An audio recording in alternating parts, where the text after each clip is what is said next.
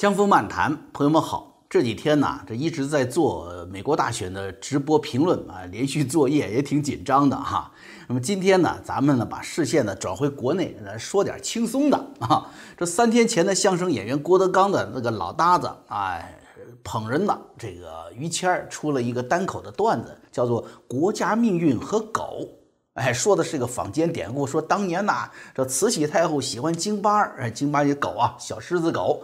有一次呢，这大狗生了小黄狗，哎，只生了一只，是个母的。这小狗生下的头上还有个白点儿。这太监李莲英会说吉利话呀，这挑着慈禧太后爱听的说嘛。就说：“哎呦，这狗生下来有讲究。说什么讲究啊？哎呦，你看它这个，咱大清朝皇家这什么颜色？黄色嘛，是吧？你这就是一小母狗，这一胎又生一个，意味着只有一位女子将掌握这个国家的大权。哎，你看是不是敢说，是吧？其实这些个奴才啊，敢说是因为主子愿意听。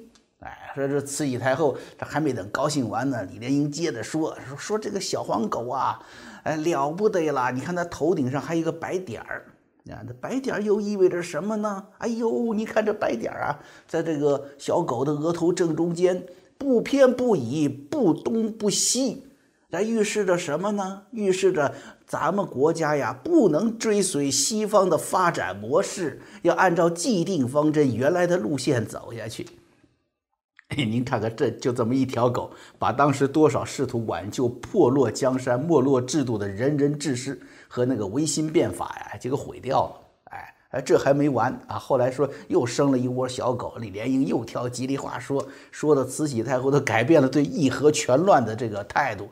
哎，不仅不镇压他们，反而把他们给请进了北京城。哎，你说天下大政听狗的能有好吗？啊，结果后来八国联军打进了北京城，于谦呢，在北京啊，粉丝们称呼他叫于大爷哈。这于大爷这个段子最后就说了，说大清国的亡国跟这狗还真有点关系。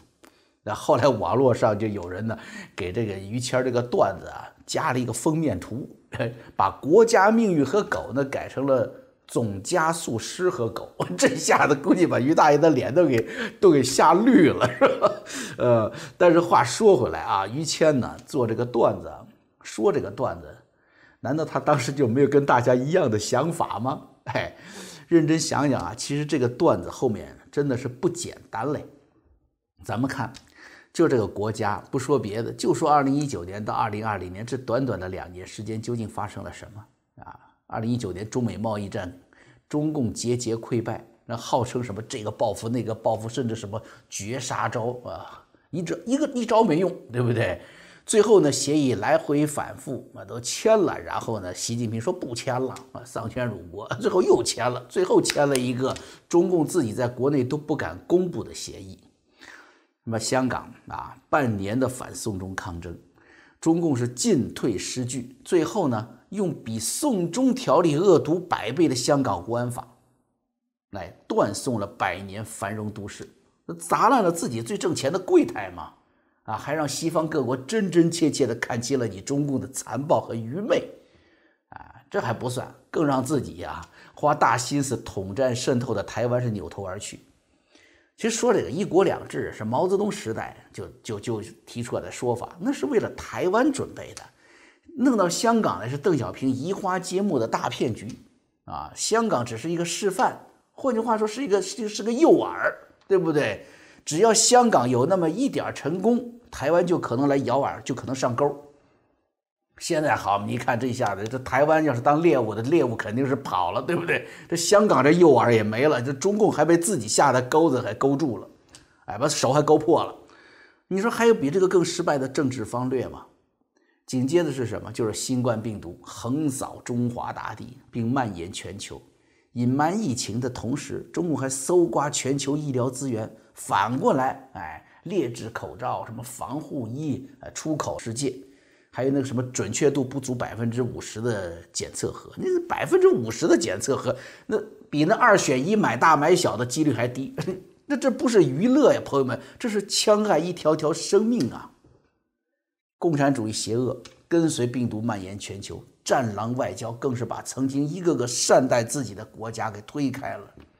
疫情还没有退去呢，这国内死亡人数依然是巨大的谜团。结果，巨大的自然灾害随即而来了，整个民族都泡在洪水中了，三峡大坝的摇摇欲坠，多少人在惊慌中度过每一秒钟。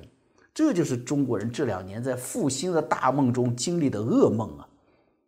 所以说，于大爷这个段子，实际上首先它就蕴含着巨大的怨恨和嘲讽，这是背景，这也是啊这个段子蕴含的意义之一。之二是什么？咱们知道任志强刚被判重刑，在这个档口上你来这段笑话，这是在文字狱扑面而来的时候啊！这个段子显然又透着巨大的什么勇气。你敢说这个段子就是了不起，在所谓的公知们、什么达官贵人们，还有一个个被这个啊这个公私合营二点零屠宰的亿万富豪们都噤若寒蝉的时候，没人敢说话呀，是不是？像一个相声演员，那是先辈们站在天桥下讨赏钱的民间艺人呐，也站出来了，用他们的传家本事来讥讽本朝，这意味着什么？更深了，这意味着底层民众的觉醒。咱不靠你们那些老爷，不靠你们那些公知，对不对？你们没有骨头了，没有灵魂了，难道不允许我们老百姓还有一口气儿吗？所以这一个段子，一句大清国的亡国，还真的跟狗有关系了。就这一句话，我跟你说，现在等于于谦敢说了，是不是？底层民众都敢说了，都说了，还谁都听懂了，这就厉害了。这什么意思？这叫全民觉醒啊！嘿，第三，那 你看这事儿哈，你说他这段子里面的人物啊，李莲英、慈禧太后和狗，对不对？这角色不多，代表却非常明确。李莲英有没有？有，这种奴才啊，什么朝代都有。哎，且不说有没有制度去制约这这一类奴才成气候，这关键是什么？就是没有制度下的皇上，起码要有点基本素质吧，对不对？他能相信狗会带来吉祥？这样的最高领导，你说不误国才怪呢，是吧？什么枝江李莲英、闽江李李莲英、浦江李莲英，还有新西北李莲英啊，不管你什么地界出来的，那不都是会说吉祥话的奴才吗？于大爷段子里倒是没有忘记啊，这是皇太后身边的那些狗，这八国联军打进来了。最后的日子里，皇太后说了：“说这些狗也得有气节呀。”于是你看，除了几个心爱的带走以外，剩下全都扔到井里，给弄死了。奴才误国，这狗呢也不能带来吉祥，更不能代表真正的民意。啊，有意思的事儿是什么？你发现这个事儿，你结束了，你说这于大爷聪明啊，嘿嘿，很有智慧的。就这个事儿，你说。在国内是不是要有人得请他喝茶了？是不是得吧？哎，因为这个段子请他喝茶，那请他喝茶见了国安了，于大爷可以赶紧的就什么道歉赔不是，没关系，不丢面子。你说，哎呦，我这儿你我骂的就是狗，哎，对不对？我对不起，我骂的是狗啊。请他喝茶的敢说说不对，那我知道，其实你骂的是是谁？他敢说吗？所以大家放心啊，于大爷。肯定吉祥，哎，那么说的这个比较乐乐呵的事儿哈，咱们再接着说说另外一个发生在身边的事情啊，跟每个朋友都有关系啊。这彭博社报道说，这个川普团队已经着手讨论对蚂蚁金服和腾讯的限制，准备下狠手对付他们的数字支付平台。因为川普和白宫团队啊，最近不是传出了疫情感染嘛，这个事情的处理啊被放缓了。但是呢，这是一个必然到来的一战。哎，我们就说说这件事儿啊。这个蚂蚁金服啊，它原来就是阿里巴巴旗下的这蚂蚁集团，这个它个股票啊，它原来呢是什么呢？呃，原来是准备在美国上市的，现在是预计要在十月底啊，在香港与上海同时上市。美国有一个组织叫什么？叫做 CPDC，是当前危机委员会。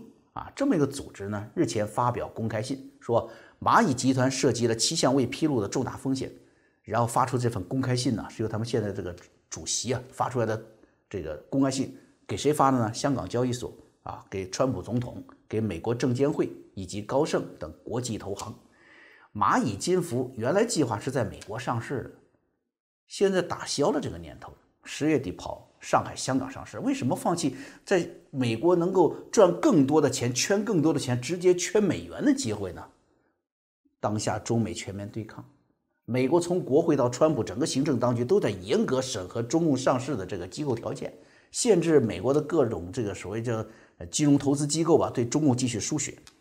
川普政府后来宣布是到你到二零二二年一月一日之前，在美国上市的企业以及尚未在美国上市并计划在美国 IPO 的中国企业，必须遵守美国的审计讯息的披露要求。这怎么个背景呢？就是原来这个中国法律禁止这些在美国上市的中概股这些上市公司啊，跟美国的上市公司会计监督委员会合作。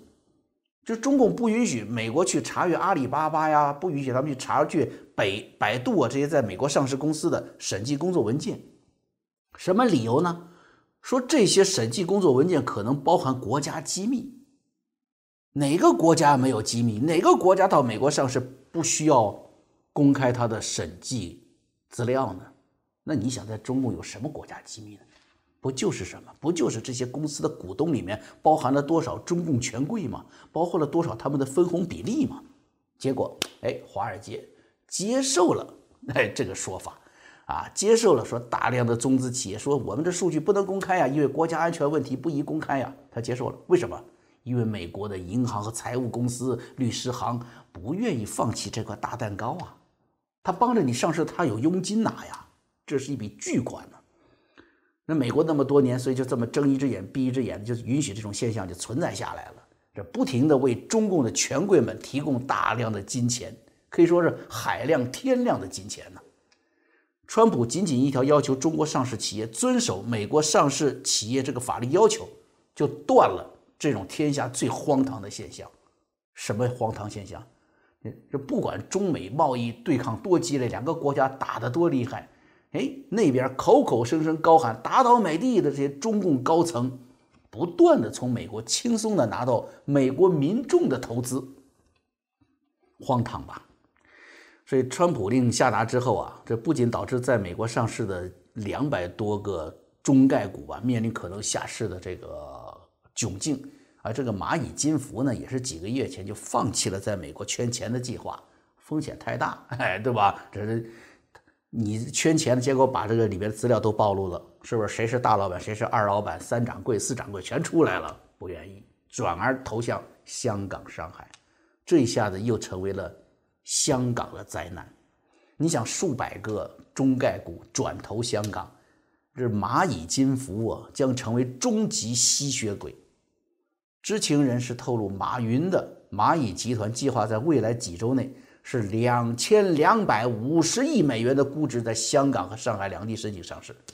如果顺利，这将是全球最大的首次公开募股，也就是刚才说叫 IPO 啊。说这个于大爷的段子的时候，咱们不是提到了吗？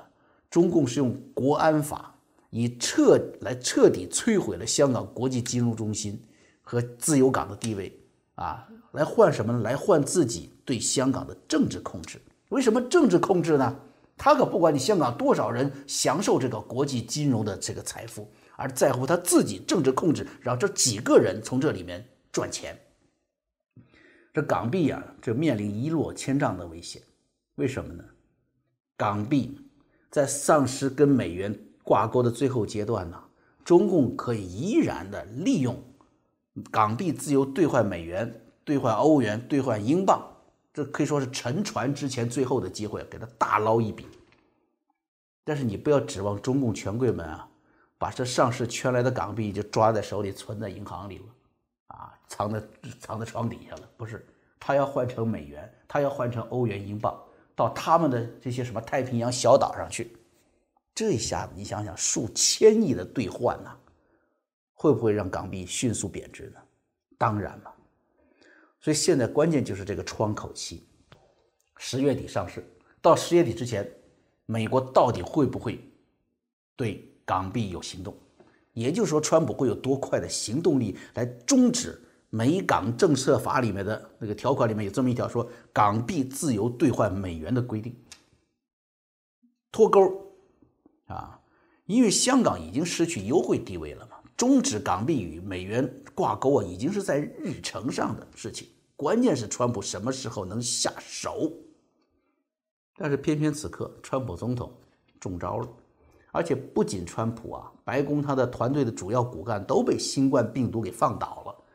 不管这个事情跟中共有多大的关系，但是可以肯定的是。中共肯定要趁这个机会，他抓紧时间呢，完成上市圈钱兑换啊，然后港币港币兑换出去，资金转移的全过程，才能成为他自己家的财产啊。昨天呢是有媒体传出来说，这川普总统的西装里面藏着那个那个叫什么氧气包，哎，把图片放出来了。那自由派的解读是什么？都可以想象出的，是不是？当然就是说川普其实啊身体状况很不好，他就装的。继续制造一个疫情并不严重的气氛，是不顾美国民众生命健康。他这么解读，那保守主义和众多的美国的爱国者呢，却会因为这个镜头啊感动的落泪。那你想，一个七十多岁的老人呢，一个本来已经亿万富翁嘛，坐拥亿万资产，有一个庞大的庄园的这个老爷爷，完全可以跟孙子们安享晚年呢，却要勇敢的面对病毒。领导这个国家去抗击病毒，而且这个病毒，你想它多厉害？哎，它能够让习近平啊远远的躲在深深的西山地下核工室里面躲了几个星期都不露面啊，不用去面对灾难深重的人民。川普呢冲在第一线，背着氧气袋啊勤奋理政，还要面对铺天盖地无望的攻击。所以你理你看啊，为什么就刚才说这中共党媒突然发出对美国，呃，限制中共的这个蚂蚁金服，他表示不满呢？哎，他找的借口就是你美国又要阻挡中国的崛起，不是这个理由，他是害怕背着氧气包的川普的勇气，害怕川普的决心，害怕他迅速的关闭港币美元兑换的窗口，让这个历史上最大的所谓上市，也就是所谓的啊。僵尸晚宴化为泡影啊！刚才我提到了那个叫做美国应对中共当前危机委员会这么一个组织，它在这个事件中啊将起到关键的作用。他们在提醒被华尔街金融公司误导的美国的投资大众，还包括了美国政府的投资基金啊，在这方面起到了关键作用。它也是促请川普能够提前关闭这个窗口的关键力量。呃江峰，哎，有幸在这个星期六啊，在一个平台叫做“美华精英论坛”这个节目当中啊，采访美国应对中共当前危机委员会的创办人，也是美国前国防部助理部长 Frank Gaffney 先生，还有经济学家、政经评论家程小农先生。重点呢，啊，在咱们这次采访中呢，会探讨美国对中共威胁的这个认知和应对。还有当下美中关系和美国对华政策对十一月三号的美国大选的影响，希望朋友们啊，就是关注香港命运、关心中国前途，还有美国大选的朋友们，锁定咱们江峰时刻，星期六美西下午一点钟，哎，星期六美西下午一点钟，哎，到我这儿来，咱们来他一场凌厉精彩的现场采访。那么今天的节目呢，就做到这儿了，我们呢。明天一早再见。